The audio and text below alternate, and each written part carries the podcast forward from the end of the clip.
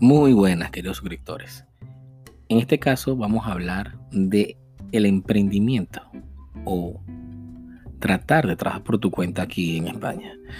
Es un tema este, un poquito escabroso porque trabajar aquí por tu cuenta pues tiene sus pros y sus contras, ¿vale? Y depende de la actividad económica que tú quieres desempeñar aquí, pues de eso va a depender tu éxito o tu fracaso, porque la gran mayoría de la gente pues busca trabajo entonces un recién llegado casi nunca montan nada porque están viendo qué montar, qué no montar. Entonces es recomendable que tú llegues y te tires un poquito de, tiempo de preestudio. O sea, que te tires un poquito de, de unas especies de vacaciones previas antes de emprender, ya que aquí es muy fácil perder mucho dinero.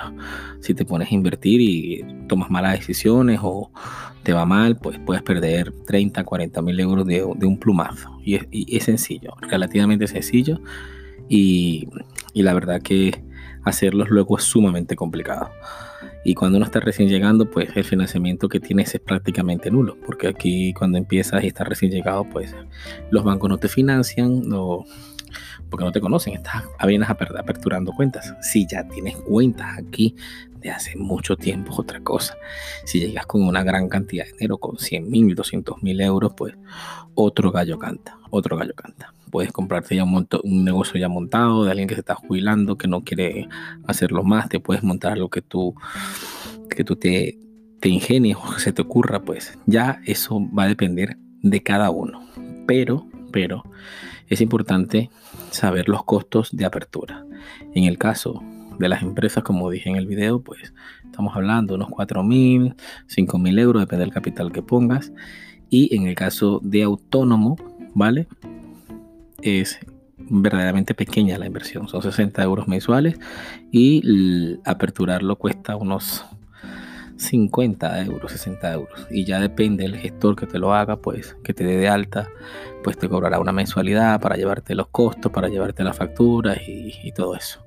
Para que declares el IVA y de graves. Recordar que de grabar aquí se aplica casi que igual que en todas partes. Tú, de, tú el IVA de lo que tú compres relacionado a tu actividad eh, comercial. Si tú, por ejemplo, eres repartidor, eh, la gasolina, los repuestos, el mantenimiento de tu coche, de tu moto, de tu camión, de lo que tengas para transportarte, pues eso va a entrar eh, en la degradación de impuestos. Es importante que sepas que todo eso se degraba. Si tú cobraste en IVA mil euros en ese trimestre, pues a ti y tú gastaste de, pagando cosas, comprando cosas, me pagaste 900 de IVA porque pediste factura con tu nombre y tu NIE o tu DNI, pues tú en realidad pagas 100 porque de los 1000 que tú debes, pues ya has pagado 900 por otra parte. El tema de grabar impuestos también tiene sus ventajas, el de grabar el IVA y saber que es posible grabarlo y que dependiendo de qué tan astuto seas tú de los negocios y, y cómo te vaya, pues te puede ir bien, te puede ir muy bien o te puede ir normalito o mal. Eso ya es cuestión de cada quien. O qué te quieres poner, qué te quieres montar, eso es decisión de cada uno. No todos tenemos la misma habilidad para los negocios, ni la misma habilidad para inventar cosas o para que se te ocurran cosas. Pero, eh, como he dicho siempre, pues el que va a ser, va a ser aquí en China, en Sudamérica, en Europa, en donde sea. Y el que no va a ser, pues también aplica igual. Así que emprender no es difícil, emprender tampoco es fácil, pero es cuestión de ponerse, como casi todo en la vida, aplica para todo. Si tú te pones, pues aplicas y pues seguramente te irá bien. Si eres una persona trabajadora, echa para adelante, emprendedora, seguramente te irá bien. Si eres medio medio quedado, medio tal, casi que mejor que busques trabajo. No voy a decir que te gastes los 3 euros que traes de, tu país o de tus ahorros o lo que sea. Mira bien en dónde invertir, mira bien con, piénsalo bien dos veces antes de meterte en un negocio o invertir en algo, porque el dinero se esfuma. Es muy fácil perder dinero, ¿vale?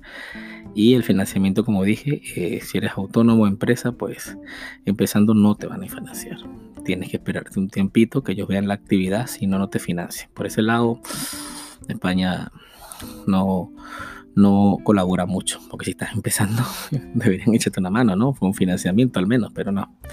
Si tú estás empezando como autónomo, primero, para empezar, no te dan crédito si tienes menos de un año. Y como empresa igual. Entonces, pues tienes que eh, empezar a pulmón con tu dinero. Y hay algunas ayudas del gobierno para, las mujeres menores de 30 años, mujeres emprendedoras, eh, emprendedores jóvenes y tal, pero también tienes que tener un dinero tú. O sea, no te prestan todo. Pero bueno, hay, hay, hay opciones, hay formas de hacerlo. Todo, como he dicho, es ponerse, ¿vale? Así que nada, espero que haya sido de utilidad, que, que te vaya bien en tu negocio si te piensas montar uno. Y nada, recuerda, esto se llama una alternativa. Yo soy Gregorif. Suscríbete.